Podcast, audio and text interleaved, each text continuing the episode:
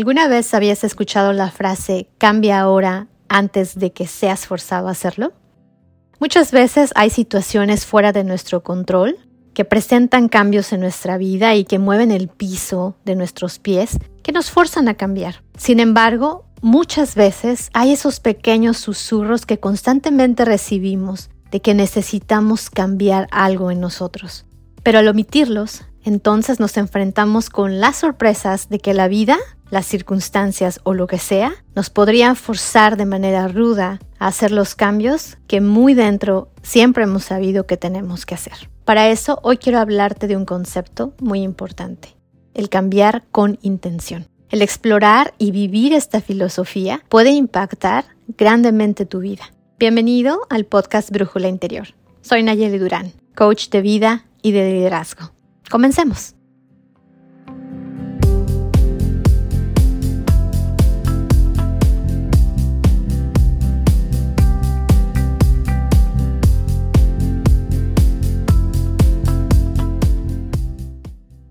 Veces has ido a conferencias, leído muy buenos libros, has ido a entrenamientos, a capacitaciones, a eventos que te han subido el espíritu y que te han inspirado y que cada vez que has salido de ellos dices, ahora sí me siento con ganas de hacer, de deshacer, de cambiar, de mover mi vida, de transformar, te sientes súper inspirado. Sin embargo, después de eso, y yo también he pasado muchas veces por esos momentos, nada pasa. Resulta que ese sentimiento, que esa chispa, se esfuma, se va. ¿Por qué crees que sucede esto? Una de las causas bien importantes es porque muchas veces después de que sentimos ese momento de inspiración y de impulso a cambiar, en lugar de sentarnos y absorber ese sentimiento, nos movemos a lo siguiente que tenemos que hacer, a la siguiente actividad, a la siguiente tarea, a la siguiente conversación, abrir las redes sociales, a ver la televisión, pero no abrazamos el sentimiento que estamos experimentando. Y eso es de las primeras cosas que debemos hacer. Entonces, la siguiente vez que tengas esta inspiración, tengo dos recomendaciones. Vive, piensa, medita lo más que puedas, el tiempo que más puedas, sobre lo que estás sintiendo, sobre el impulso que estás sintiendo, qué te está diciendo tu corazón, tu mente y tu cuerpo qué debes hacer, a qué te está inspirando ese libro, esa conferencia, ese podcast, ese evento al que asististe. Te recomiendo también que lo platiques con alguien al, al que le tengas toda la confianza, porque platicarlo y decirlo en voz alta refuerza el deseo de cambiar en tu mente. Para que el cambio se materialice, quiero darte algunas recomendaciones. Y la número uno es hacer que tus intenciones respecto a este deseo de cambio sean claras. Pregúntate, uno, ¿qué es lo que quieres cambiar? Dos, ¿para qué lo quieres cambiar? Tres, ¿por qué lo quieres cambiar y cómo se vería ese cambio en ti? Tienes que tener muy claras tus intenciones. Número dos, una de las razones por las que también olvidamos o nos desanimamos sobre este cambio o esta inspiración que tuvimos es porque pensamos en todo el proceso que tenemos que pasar, vivir y hacer para que eso suceda. Y el solo hecho de pensarlo nos abruma y lo dejamos. Te recomiendo que después de haber hecho el primer paso, lo que hagas es crear un plan o una meta específica que te lleve en la dirección de eso que sueñas o de eso que quieres hacer. Por ejemplo,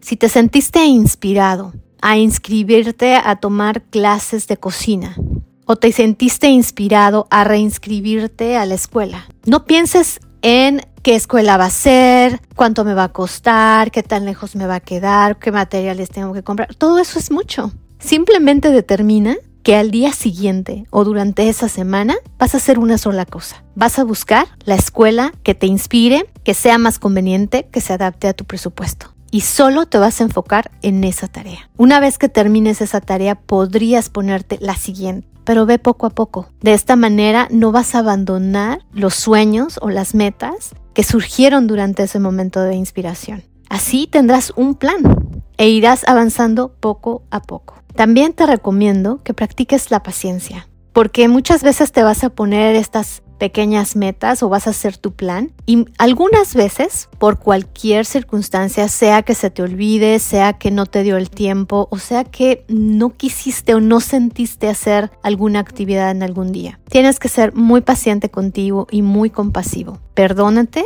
si no cumpliste con un plan, con una tarea o con un objetivo que te habías puesto y sigue adelante. Quiero que sepas que la compasión hacia ti mismo es vital para cualquier cosa que quieras hacer. La gente que se perdona avanza. La gente que no se perdona y que dice, ah, sabía que no lo iba a poder hacer y abandona sus sueños o sus metas, lo más seguro es que viva en vergüenza y que su autoestima se esté deteriorando. Así que siempre vive y adopta la compasión en tu vida. Una cosa importante es que seas constante. Por ejemplo, si te pusiste la meta de durante esta semana buscar la mejor escuela de cocina, que no te falle dedicarle cinco minutos antes de irte a dormir o cada mañana mientras te tomas tu café y que sea algo constante, de preferencia en el mismo horario, en la misma hora o en la misma forma, pero que sea constante. Y recuerda, cuando no te sientas motivado, tienes que llamar a tu otro amigo, que es la disciplina. Y la disciplina te va a decir, solo hazlo. Un siguiente punto es que te celebres cualquier cosa que hayas hecho. Vamos a suponer que ya pasó esa semana y que estuviste constantemente día a día buscando las mejores escuelas y las mejores opciones. Te aseguro que para después de esa semana ya tendrás algunas opciones o mucho más claridad y tu meta se va a empezar a sentir más tangible. Quiero que celebres cada paso que estés dando en dirección a tus metas o a tus sueños. Es importantísimo. Lo puedes celebrar simplemente reconociéndotelo a ti en voz alta. O si tienes un gran amigo o un compañero de vida al que le puedas compartir estas cosas, hazlo. Compártelos y dile, me siento muy orgulloso o orgullosa de mí porque hice esto, esto y esto esta semana. Un siguiente punto es aprende de lo que no funciona. Aprende de las cosas que no funcionaron o no salieron como tú esperabas. Imaginemos en el mismo ejemplo que decidiste ir a investigar personalmente a la escuela que más te gustó. Y cuando llegas, te das cuenta que no hay inscripciones, que las inscripciones son anuales o que no tienes ciertos requisitos que ellos necesitan para aceptarte. Eso no es un indicativo de que no debes perseguir tu sueño. Eso es solo un desafío y tú estás capacitado para saltar ese desafío. Así que simplemente abraza los desafíos, aprende de ellos y continúa tu búsqueda. Y por último, reflexiona de manera regular en todos los procesos que estás haciendo en tu vida, en cada cosa que estás haciendo por ti para cumplir un sueño o algo que siempre has deseado. La siguiente vez que te sientas inspirado o inspirada a hacer algo, recuerda estos puntos que acabo de compartir contigo. Y lo más importante, rodéate de gente que piense lo mismo que tú y que también esté buscando por sus metas y que también te pueda apoyar y que te pueda seguir inspirando. Eso es vital. Y si necesitas ayuda en el proceso, puedes buscar a un mentor, a un coach, un amigo o una comunidad incluso para que puedas llegar hasta donde quieres llegar. Recuerda que los cambios son procesos, no son eventos. Y al seguir estos tips que te acabo de compartir, estarás más comprometido de manera intencional con los cambios que quieres ver y tener en tu vida. Como siempre, te invito a sostener tu poder, a abrazar tu yo auténtico y a tomar la decisión más importante del día a día, el de hacerte feliz. Hasta la próxima.